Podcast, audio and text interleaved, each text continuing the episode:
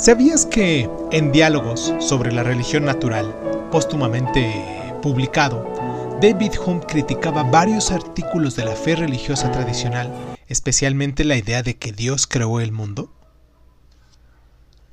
De origen escocés, David Hume se apartó del calvinismo de su juventud y desarrolló ideas bastante controvertidas sobre la moralidad y la religión, debido a su reputación de radical que se había labrado durante toda su vida, no encontró acomodo en la universidad.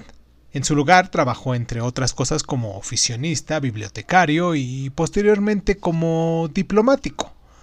Pasó bastante tiempo en los salones de París, donde conoció a Jean-Jacques Rousseau y a Denis Diderot, David Hume murió en el año de 1776 después de haber dejado todo dispuesto para que su trabajo más controvertido, en este caso su obra Diálogo sobre la religión natural, se publicase tras su muerte. La filosofía de Hume es conocida por su empirismo y, y escepticismo. Defendía que todos nuestros conocimientos y nuestras ideas parten de la misma experiencia. De hecho, creía que esta nos permite explicar todos los conceptos filosóficos. Siempre mostró un enorme desempeño por desacreditar no solo los artículos de la fe religiosa, sino también ideas filosóficas que ya eran muy extendidas. Uno de sus ataques más conocidos y de mayor repercusión fue el que realizó contra la idea de que podemos fiarnos del razonamiento inductivo, lo, la llamada inducción para llegar hasta mm, las creencias verdaderas.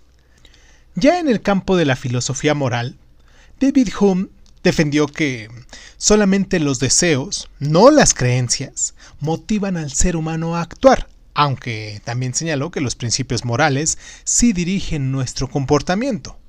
Así, concluyó que esos principios no apelan a nuestras creencias, sino a nuestros deseos. Es decir, los juicios morales no expresan características objetivas del mundo, sino que son meros registros de nuestras preferencias. Defendió que todos tenemos un sentimiento moral natural que nos hace rechazar ciertos actos y aprobar también otros.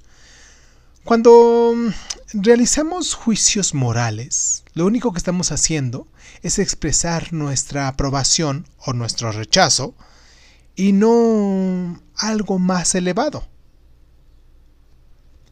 ¿Sabías que para expresar sus ideas de que los deseos no se pueden medir de forma racional, escribió un pequeño texto que dice así, no va en contra de la razón el preferir la destrucción del mundo entero a tener un rasguño en un dedo.